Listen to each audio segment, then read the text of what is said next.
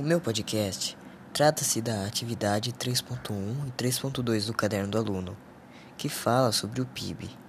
E lá nos mostra gráficos explicando a função do PIB.